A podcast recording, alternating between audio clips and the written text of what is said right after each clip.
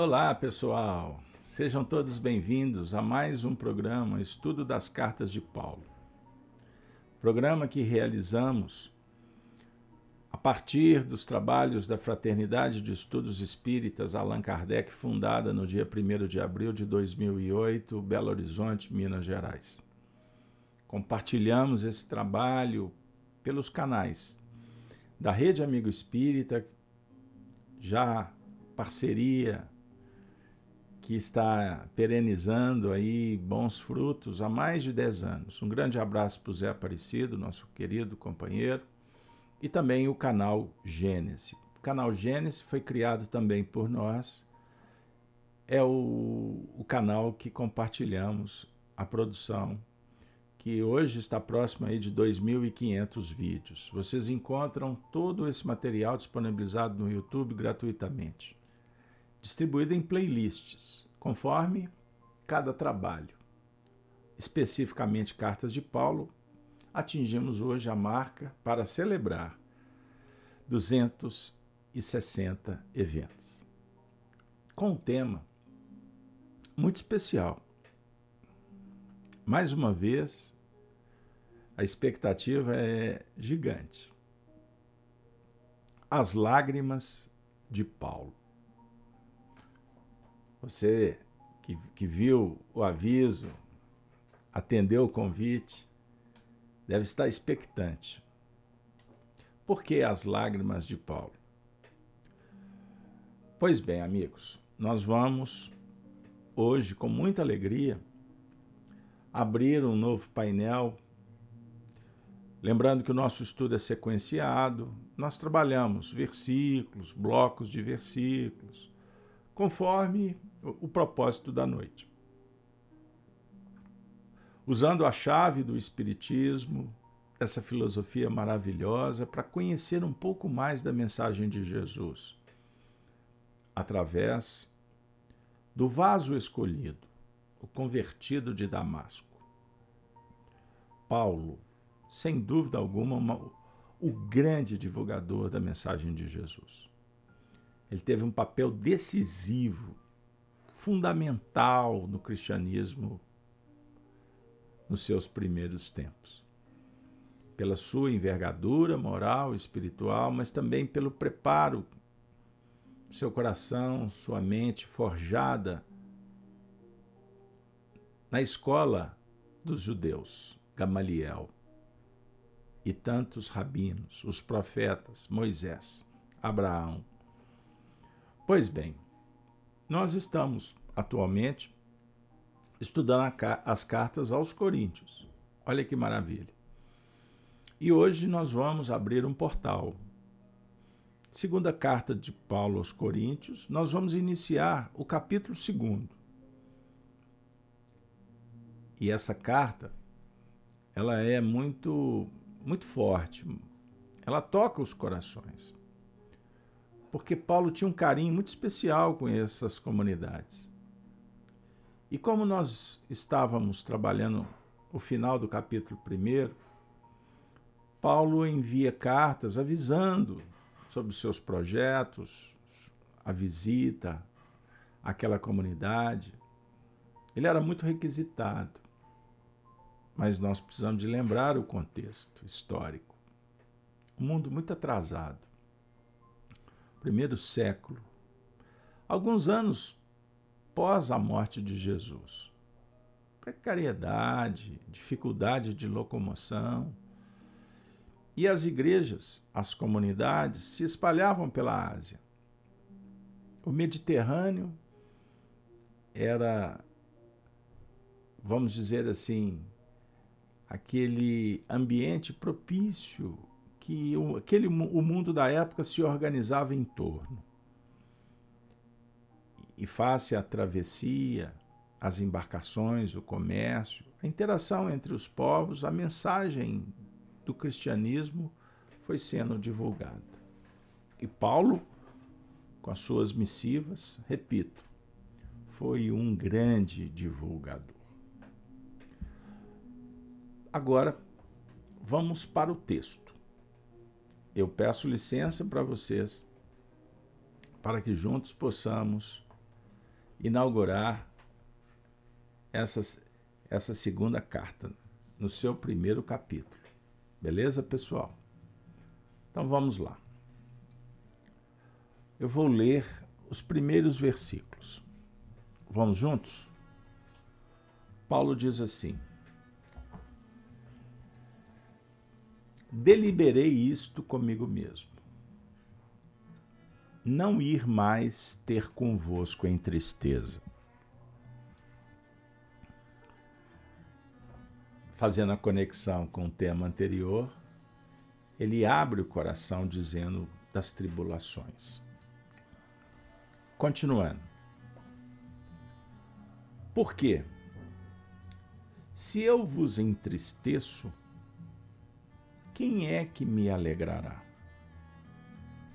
Senão aquele que por mim foi contristado. E escrevi-vos isso mesmo, para que quando lá for, não tenha tristeza da parte dos que deveriam alegrar-me. Confiando em vós, todos, que a minha alegria é a de todos vós. Por quê? Em minha tribulação e angústia do coração vos escrevi, com muitas lágrimas, não para vos entristeceis, mas para que conheceis o amor que abundantemente vos tenho. Por quê? Se alguém me contristou, não me contristou a mim senão em parte.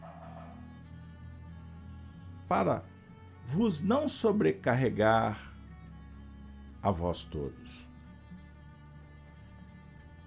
Basta-lhe ao tal esta repreensão feita por muitos, de maneira que, pelo contrário, deveis antes perdoar-lhe e consolá-lo, para que o tal não seja de modo algum devorado de demasiada tristeza. Pelo que vos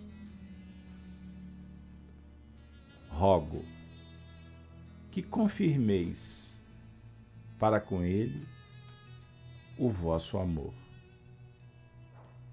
E para isso vos escrevi também, para pôr esta prova, saber se sois obedientes em tudo.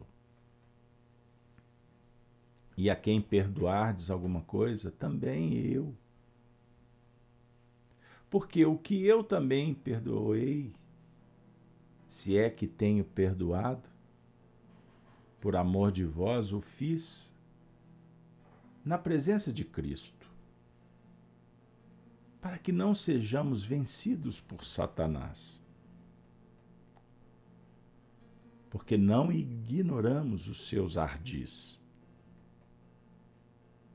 Ora, quando cheguei a Troas para pregar o Evangelho de Cristo, e abrindo-se-me uma porta no Senhor. Não tive descanso no meu espírito, porque não achei ali meu irmão Tito. Mas despedindo-me deles, parti para a Macedônia.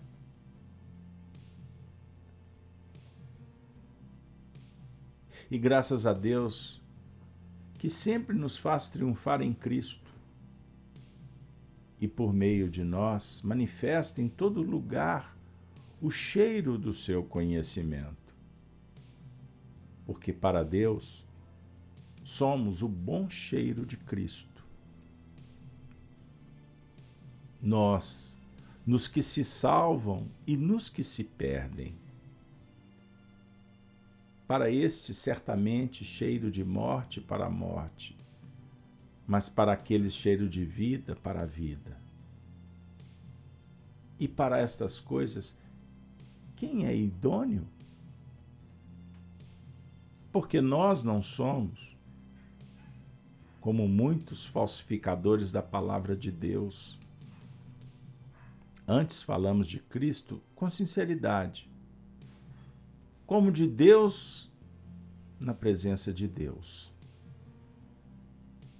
Ficamos por aqui. Que maravilha, hein, pessoal? Paulo de Tarso dialogando conosco nesse momento tão importante da nossa trajetória. A carta endereçada para os cristãos chegaram para você. Batem no, na nossa porta. Por qual razão? Nesse momento em que procuramos o Espiritismo para abrir portas do conhecimento, do entendimento, das leis divinas, que na verdade são códigos que estão esculpidos na nossa intimidade. Aonde está escrita a lei de Deus? Questão 621 do Livro dos Espíritos. Na consciência. E esse código de leis, na verdade, é uma regra do bem viver. Aí nós podemos associar até com a questão 629 do Livro dos Espíritos, bem pertinho ali, 621 e 629. Que regra é essa? Que código é esse? É a regra, é a dica do bem viver. Olha que maravilha. Viver com qualidade. Então, o cristianismo é uma mensagem que prodigaliza virtudes. E com a dinâmica do Espiritismo, oferece ainda os testemunhos dos imortais que voltam para trazer suas histórias e nos fazer recordar da nossa própria jornada. De onde viemos, que fizemos, onde estamos, por que estamos. E recordar dos planos divinos, para onde devemos ir. Quando o Espiritismo nos aproxima da mensagem do Cristo, como as cartas de Paulo, é para que a gente possa buscar no nosso imaginário, na memória, todas as passagens da nossa vida e daqueles que foram protagonistas da luz que já foi irradiada na história planetária. E quando eu falo a nossa história, porque todos aqui já escreveram frases de luz, endereçada à humanidade inteira. É verdade. Porque todo o bem que, que realizamos, ele eterniza, ele é perene. Ele pode estar escondido, esquecido, mas ele representa uma experiência que está guardadinha no seu coração. E quando tocado, de alguma forma, por uma imagem, por um cheiro, o perfume, por uma pessoa, por um painel, por um, por um som, ele irradia, ele vem ele ressurge. Ele imortaliza. Ele ressuscita. Porque ele está dentro de você, você não perde. Então nós somos chamados pelos autores, aqueles que escreveram muitos compêndios, os espíritos mais evoluídos. Porque uma figura como Paulo e tantos outros estão no seu imaginário. Você já ouviu falar de Paulo de, em algum momento? Você foi inspirado a conhecer a sua história. Quem sabe alguém aqui possa não ter até sentado com ele em algum momento, ou caminhado com ele, ou perto. É verdade. Você não começou sua história aqui. E não é à toa que nós temos tanta afinidade com Paulo. Podemos, quem sabe, ter sido um serviçal. Contribuímos de longe, mas numa obra que ele era o coordenador, vamos dizer assim. Só para a gente manter uma certa distância estratégica, para a gente superar a vaidade. O certo é que nós não viemos aqui à toa. Nós não estamos no Espiritismo por acaso. Ontem nós estudamos lá na FEAC, quem acompanhou a live Evangelho na Casa de Kardec, estão lembrados? Vocês que estavam presentes em espírito. É, trabalhamos o tema Os Bons Espíritas. Capítulo 17 do Evangelho segundo o Espiritismo, estão lembrados? Aí nós falamos, trabalhamos a questão do, da maturidade do senso moral, a sensibilidade. A mensagem que é captada pelo simples e nem sempre os doutos alcançam. Então não é a condição social, academia ou deixar de ter o. Não. Costuma uma pessoa simples ter muito mais maturidade espiritual para assimilar um conteúdo revelador do que aqueles que passaram uma vida inteira nas bibliotecas, nos livros, nas escolas. Aquele miserável, pessoa pobre, que tem muito mais sabedoria do que muitos magnatas. Então eu quero dizer o seguinte, que não foi à toa que nós viemos para cá, porque chegou a hora da gente pegar o gancho para virar a chave, para mudar. As lágrimas de Saulo, de Paulo, Quando fomos chamados para trabalhar com esse tema, eu li essas frases do Paulo várias vezes e senti que de cada palavra tinha uma gota de sensibilidade, de emoção, de respeito, de carinho, de bondade, de cuidado com aqueles cristãos que recebiam suas missivas. E o carinho foi tão expressivo, foi tão sincero, autêntico, verdadeiro, que essas frases viajaram pelo tempo, saíram da Ásia, por exemplo, no nosso caso, atravessaram o oceano, chegaram para você na sua casa. E olha que nós estamos dois mil anos depois. É a expressão da luz. Então Paulo está dizendo: eu deliberei não ir mais ter convosco em tristeza. Vocês concordam comigo? Que ele estava triste, básico. Por que, que ele estava triste? Por que atribulado?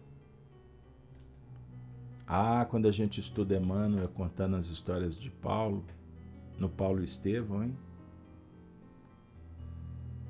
Nós vamos recordar do seu lado humano, dos seus conflitos. Então, ele não esconde. Ele explica, ele revela. E ele não queria compartilhar as suas lágrimas, no seu sentido das suas aflições. Porque ele iria contaminar, ele não queria tirar a paz, a segurança das pessoas.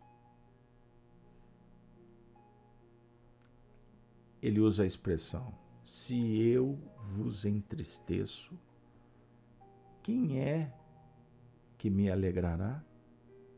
Senão aquele que por mim foi contristado?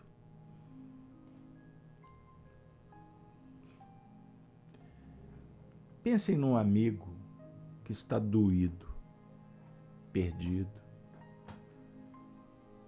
sozinho, vazio.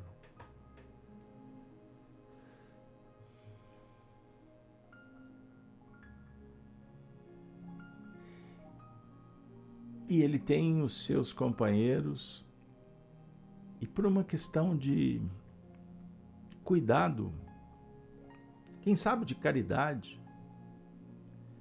Ele não quer tirar a paz do outro com suas reclamações, com as suas aflições. Porque se ele disponibiliza em busca, em busca do atendimento pessoal, ele vai criar um problema e o que ele quer, na verdade, é ter no amigo exatamente a solução para o seu problema. Então nós podemos abrir essa vertente. O Paulo está dizendo: eu não quero, eu não posso, eu deliberei. Eu não quero que vocês se entristeçam por mim.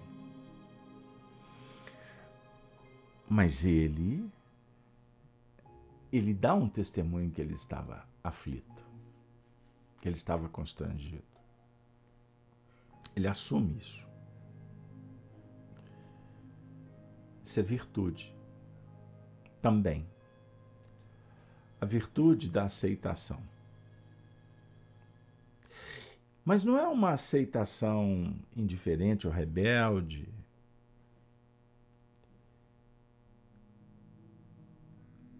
sugerindo a fuga. Não. É uma aceitação com serenidade. E quando ele escreve a carta, ele está fazendo o seu trabalho. Ele está orientando as pessoas. Ele sabe que o trabalho é que iria contribuir, iria ajudá-lo a superar a superar as suas dificuldades. Perceberam? Eu vou contar uma coisa. Eu confesso para vocês que eu estou aqui procurando aonde que está a palavra lágrimas, que eu falei assim, meu Deus, eu li esse texto. e agora que eu estou lendo para vocês a palavra lágrima, desapareceu, o lenço se enxugou. Conversando agora, estou mandando um recado para minha equipe que redigiram o texto. Eu gosto da minha culpa, eu gosto de dividir com você. Eu adoro contar os bastidores. Para vocês imaginar que tudo aqui chega aqui ó, encaixotadinho, bonitinho, perfeitinho. Aliás, eu faço programa ao vivo a semana inteira para chegar tudo organizadinho, bem encaixotadozinho, engessado, eu não teria tempo. Então a característica do nosso trabalho é da espontaneidade responsável, organizada, certo? E são 35 anos de estudo diário. Então, de um estudo já estamos preparando para o outro. Expliquei voltando. O espírito, inteligência. A questão 76 do livro dos Espíritos, Kardec pergunta: quem são os espíritos? Estão lembrados? Qual, qual que é a resposta? Os seres inteligentes estão em toda parte, povoam o universo. Estão lembrados? Então existe o espírito, ele é filho criado por Deus. inteligência. Deus é a inteligência suprema. O princípio inteligente do universo, na questão 23, que é o espírito? É um princípio inteligente. Quem são os espíritos? 76 são os seres inteligentes. Então você você é um espírito. Você tem um potencial que é a inteligência. A palavra inteligência é para distinguir da matéria que não tem a inteligência. É nesse sentido.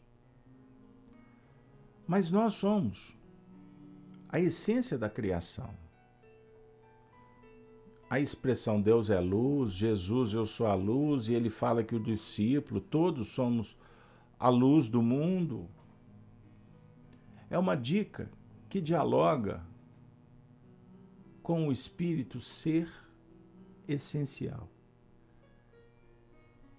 Amor. Que se expressa através das virtudes.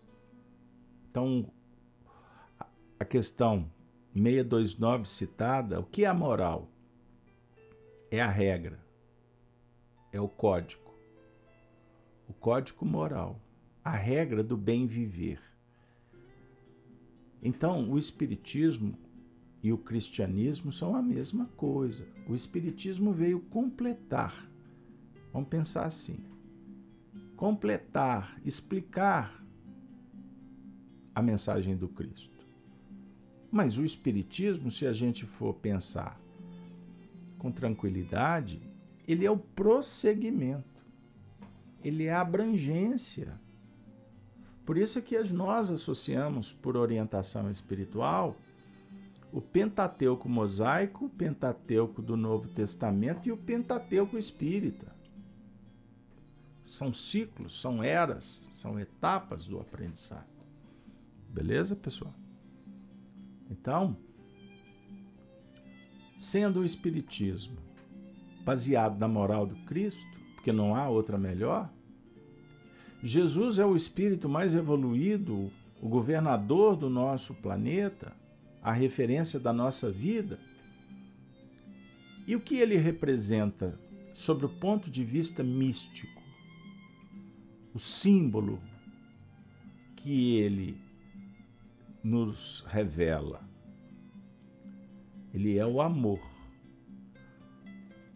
Ele é a vida. Ele é a sabedoria. Ele é a virtude. E eu tenho batido numa tecla que ele é o maior símbolo de vivência virtuosa. Ele marca a história, ele é inconteste. Entendam isso. Os filósofos não foram completos. Mas eles foram filósofos, me desculpe. Os grandes vultos, que também foram filósofos, eles deixaram um legado de generosidade, de virtude, de inteligência.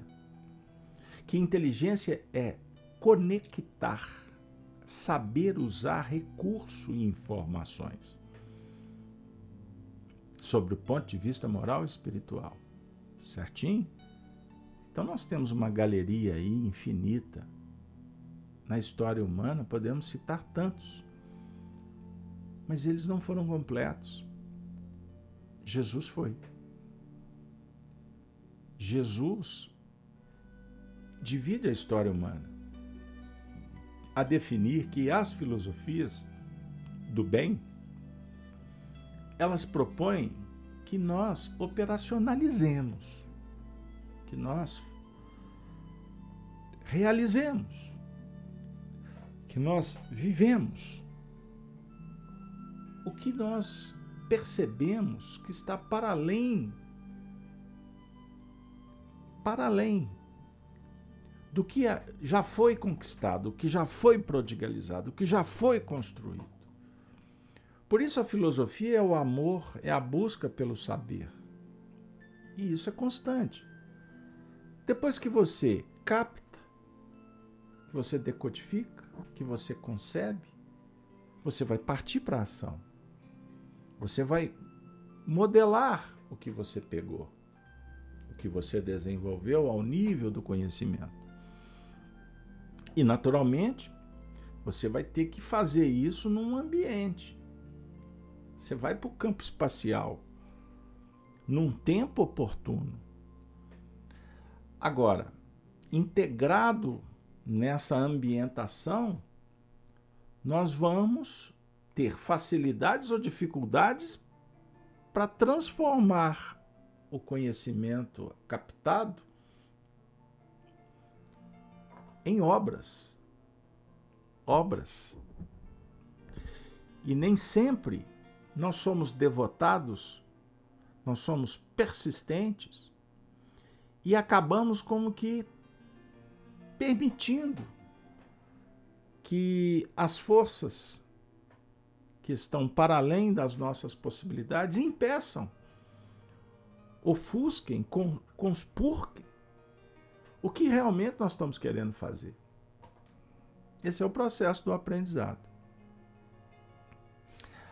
Aí vem um, a influência espiritual, que pode brotar de dentro, porque você é um ser espiritual. O seu lado místico ou mítico, ele propõe que você transcenda, que você vá para além e dê um passo na dianteira da evolução. Certo? Então, quando Paulo vem dialogar conosco nessa ambiência de muita sensibilidade, veja o que ele está falando. Porque se eu vos entristeço, quem é que me alegrará? Senão aquele que por mim foi contristado? Isso aqui é, é uma filosofia extraordinária. Ele está falando com a comunidade, ele está falando com os irmãos, os cristãos. A carta, sim. E ele não quer envolver o amigo na sua aflição, no seu infortúnio oculto. Porque o outro é um companheiro que também está na sua descoberta. E tentando modelar, tentando construir o seu próprio edifício moral, intelectual. E precisa de um equilíbrio psicológico. Requer conhecimento, estudo de si mesmo e lançando mão dos recursos que a vida nos concede. Então todos somos aprendizes. E o que não é bom para mim, o que eu não quero para mim, eu não quero para o outro. Porque a minha consciência está dizendo isso. Percebam bem. Por isso é que ele ainda diz assim: e escrevi-vos isso mesmo, para que quando lá for, não tenha tristeza da parte dos que deveriam alegrar-me, confiando em vós todos que a minha alegria é a de todos vós. Ele volta, gente, nesse cenário, ele volta para dizer para dizer que o papel dele era fomentar a alegria.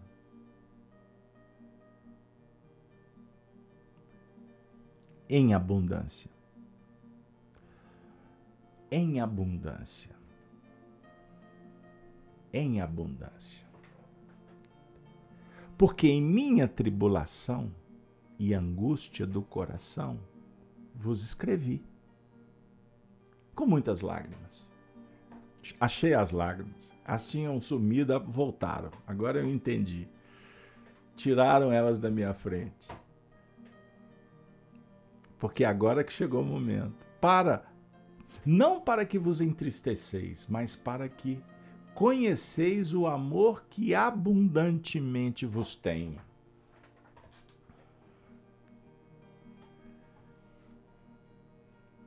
Ele está escrevendo com tribulação, muita tribulação.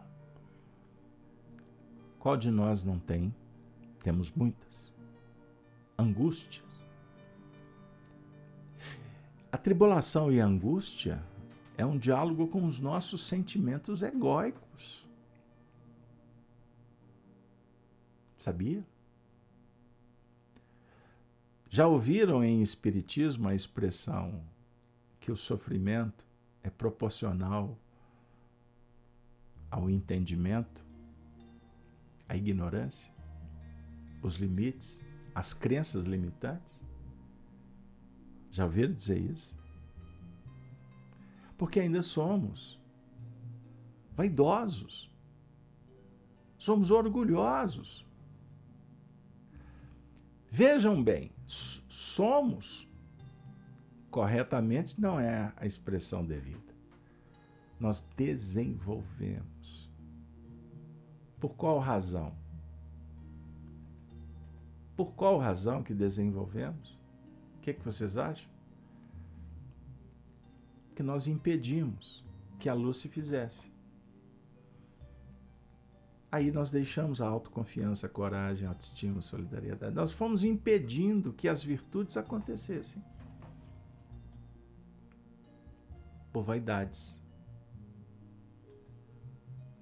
Então, lembrem disso. Nós temos as personalidades, que são camadas, são máscaras. Então existe a face evidente do ego e existe também a, a face mascarada do ego. Vocês querem saber? Eu tenho trazido para vocês essas reflexões nas últimas semanas. Quais são as. A, qual é. Vou trazer aqui, vou, vou desencarnar. A face evidente do ego.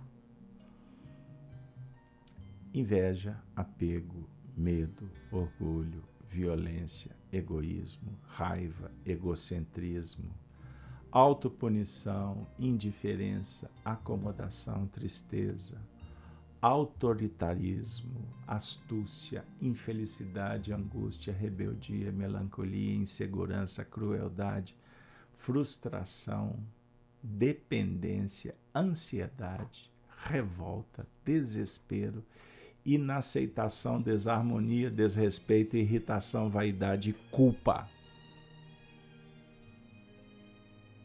Quando nós estamos desenvolvendo, operando com estes sentimentos, é o ego que está bradando de uma forma evidente. Só que eu não sabia. Agora você está sendo informado. Mas não se dê por satisfeito, tem mais. Existe a face mascarada do ego. A face mascarada é aquela que nós julgamos, justificamos, apresentamos com crenças limitantes pautadas, chamadas virtudes. Mas não são aquelas faces ou facetas escondidinhas que nós usamos nas nossas narrativas para o outro e para si mesmo. Vejam aí, negação. Negamos. Existem várias maneiras de negar. Puritanismo em nome do Espiritismo, em nome do Evangelho, moralismo, fanatismo, vitimização, euforia. Cuidado com a euforia. Salvacionismo, projeção, projeção. Muitas vezes o indivíduo está falando, agindo em nome da caridade, mas é projeção pessoal. Racionalização em excesso, perfeccionismo, a identificação do próprio ego em tudo que faz. Tudo é eu, tudo sou eu, posso eu. Gera centralização, domínio. E, naturalmente, o deslocamento. O que é esse deslocamento? É quando nos afastamos. Afastamos do? Afastam, afastamos da essência espiritual. Captaram?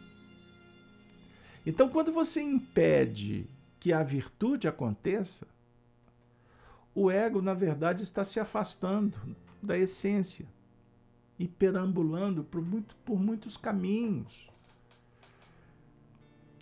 Então, ele perde a identidade e, naturalmente, o fôlego. Ele cai. Ele cai.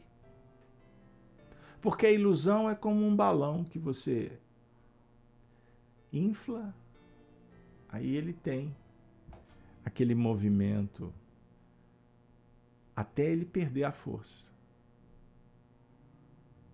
Ele vai murchando até cair. É ilusão.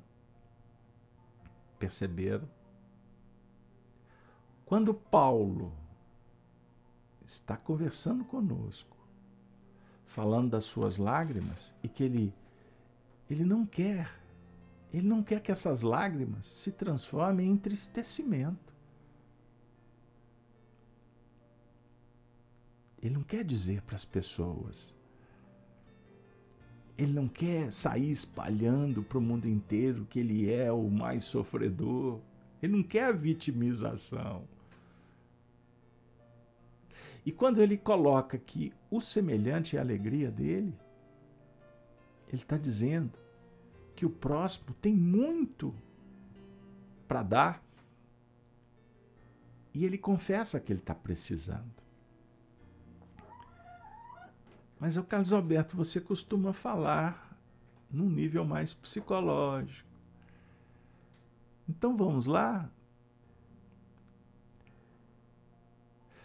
Não alimente tristeza, lamentações, murmúrio, borbúrio. Não. Não entra nisso. As suas lágrimas são legítimas. Lágrima é para ser vertida. Mas que elas possam lavar a alma as lágrimas, quando o coração estiver constrangido, é legítimo. Quantas lágrimas, quantas lágrimas sem que ninguém soubesse? Você já verteu? No silêncio do seu quarto, no lençol da sua cama, no seu travesseiro? Quantas lágrimas! Face à incompreensão, o apupo, a destruição, o cárcere privado, psicológico. Quantos corações passam uma vida inteira vertendo lágrimas, algumas desesperadas, angustiadas, sem com quem repartir, dividir, confessar. Existem muitos dramas silenciosos. Existem conflitos que o indivíduo carrega a vida inteira. Quantos casos já atendemos de pessoas das mais variadas idades todos vertem lágrimas sinceras, legítimas. A lágrima do luto da perda do ente querido, da solidão. São as aflições do mundo. Paulo de Tarso, todo ser humano viveu algo, experiências.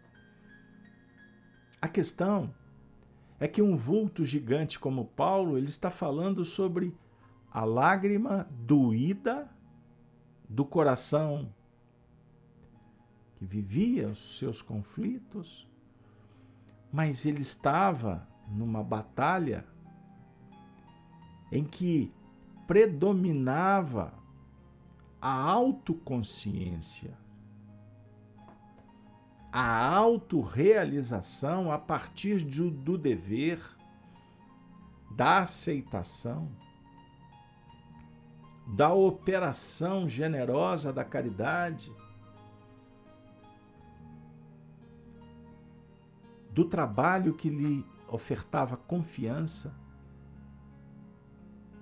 dialogando com o perdão, com a calma, a busca permanente do equilíbrio, flexibilidade, benevolência, indulgência, solidariedade. Escrever uma carta é ser solidário, e quem é solidário jamais, jamais será na acepção da palavra solitário. Solitário é quem não é solidário. Filósofo compreende, respeita e ama a solidão, que é o momento com Deus. Filósofo que não valoriza o estar com Deus não é filósofo. Perceberam? Precisamos de Deus. Precisamos ouvi-lo, senti-lo. Precisamos meditar sobre as lições da vida até exaustão, até entender mesmo os sinais, os símbolos o que, que eles estão escondendo e que podem revelar.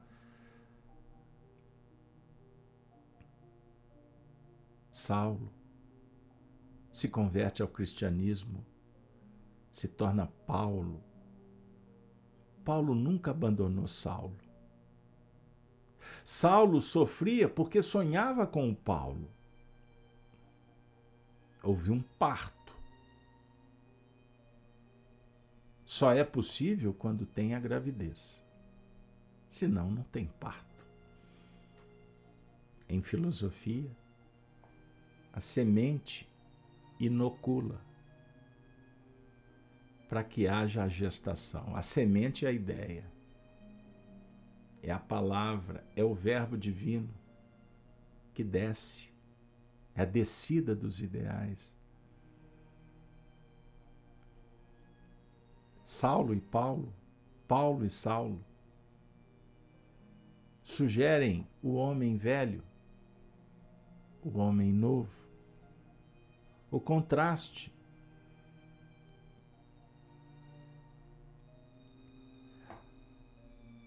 A verticalidade, a horizontalidade, são os aspectos simbólicos da vida que nós precisamos compreender. Porque, ainda que a vida seja trágica, você não pode extrapolar transferindo para a estrutura do cosmos. Porque o cosmos é harmonia. Então, tudo que acontece conosco é para o nosso bem. Quando queremos transferir para o universo, é porque não estamos dando conta? E por que não estamos dando conta? Porque é mais fácil aumentar o problema, transferir o problema? Pensemos que crescemos a partir dos contrastes. É o dualismo eterno. para que haja uma chamada reintegralização. Reintegrar é virtude. Reintegrar, pertencer de novo à ordem divina. Que as lágrimas possam irrigar o coração, não para que lamentemos, que aprimoremos, que alimentemos com o alimento que auxilia no processo.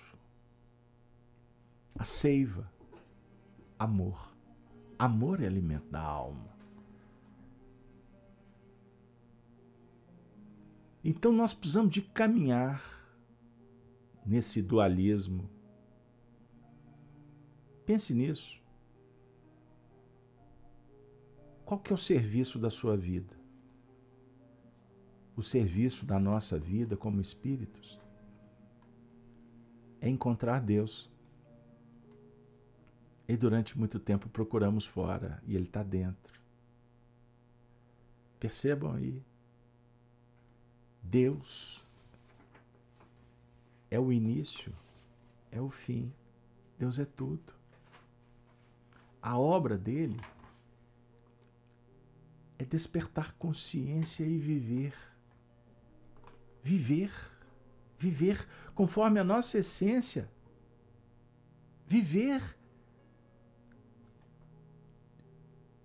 em busca da finalidade, o porquê existir. Consciência é a memória do passado preparada para as tarefas do futuro. Eu sou quem eu sou. Eu sei o que fiz. Eu sei o que estou carregando e sei para onde devo ir. Jesus disse: carregue a tua cruz. Para carregar a sua cruz, você precisa de questionar tudo isso, toda hora. E afirmar: eu sou quem eu sou. Eu me amo. Eu sei o que eu fiz. Eu quero saber e entender o que eu fiz. Não para reclamar, para lamentar mas para agradecer porque eu fiz. Deus me concedeu a oportunidade. Mesmo que tenha sido agora para você uma bobagem, agradeça porque você teve livre-arbítrio, você teve liberdade para fazer. O grande lance é saber o que, que carregamos por ter feito e descobrir para onde devemos levar essa cruz. Perceberam? Amigos e amigas, Paulo dialoga consigo mesmo. Devemos dialogar conosco mesmo e trabalhar as virtudes e endereçar cartas que possam nos alegrar na direção das nossas mazelas, dos nossos erros, dos nossos sentimentos, das nossas quedas. Lembra-te que você tem uma criança dentro que está crescendo. E essa criança possa está ferida. Já pensastes nisso? Precisando de atendimento, de respeito, de atenção, de amizade. Então converse com você mesmo. E lembra-te que pelo trabalho é que nós vamos construir o edifício da nossa felicidade. A partir destas reflexões, nós começamos a entender e sentir o porquê Jesus dissera: Bem-aventurados os que choram, pois que serão consolados. Bem-aventurados os famintos e os sequiosos de justiça, pois que serão saciados. Bem-aventurados os que sofrem perseguição pela justiça, pois que é deles o reino dos céus. Palavras de Jesus em Mateus, capítulo 5. As lágrimas de Paulo. O tema de hoje são lágrimas que se confundem em orvalhos, que beijam as flores, a relva, a natureza, a fauna, a flora, a terra. As lágrimas do Cristo, endereçadas à humanidade inteira. Que possamos, nesse momento, agradecer a Deus por tudo. As dificuldades que elas se transformem em aprendizagem. As crises, sinônimo de oportunidades. As cruzes, que têm o nosso número. Cruzes que indicam os céus atuando na terra. E o horizonte, que representa o abraço, o afago, a abrangência, o repouso, o cuidado, a prudência, as virtudes.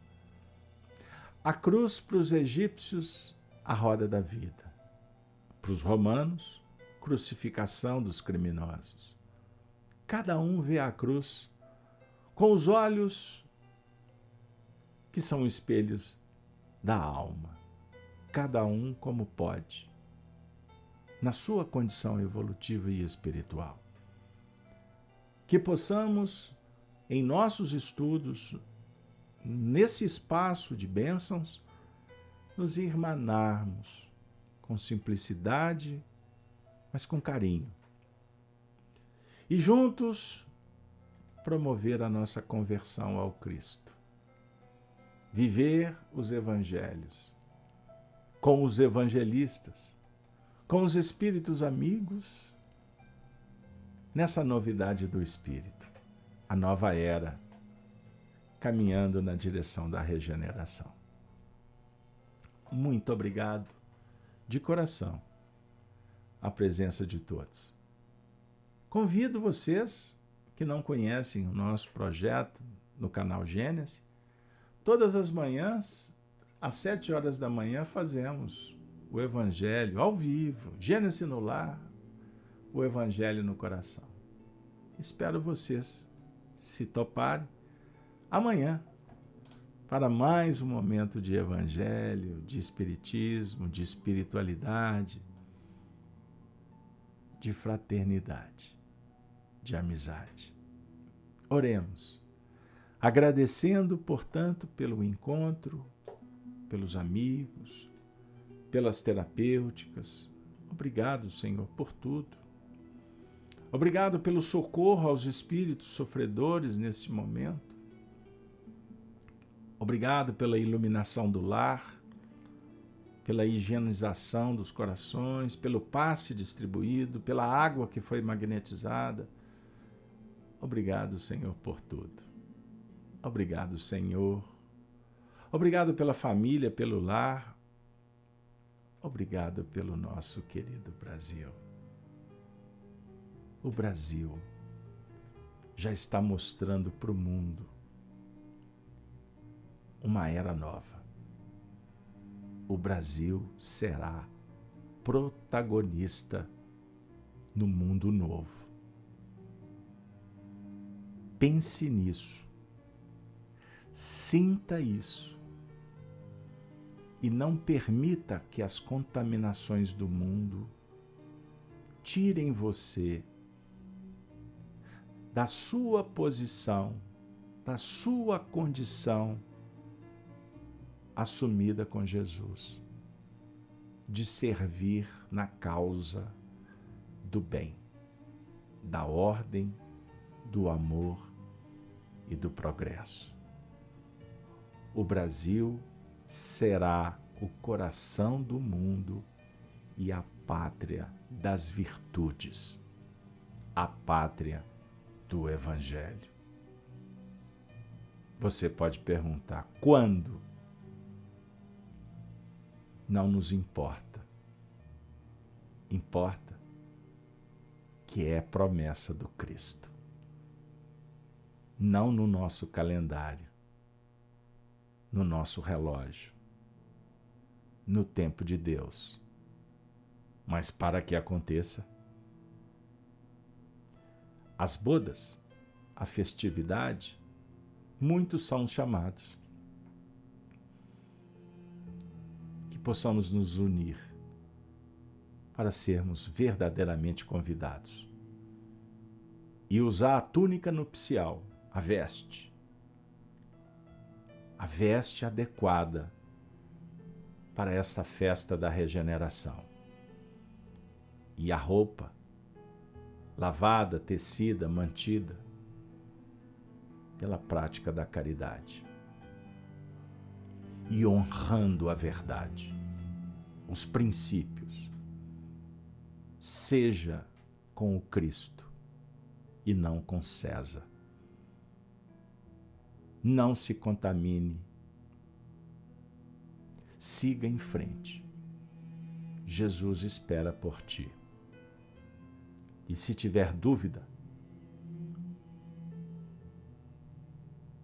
a opção é olhar para quem sofre, porque eles precisam de amigos. Eles precisam de Jesus, como nós precisamos e Jesus nos socorreu. Ele não olhou para o lado, ele enxugou nossas lágrimas pense com a alma e com o coração. É uma dica respeitosa que chega ao nosso coração através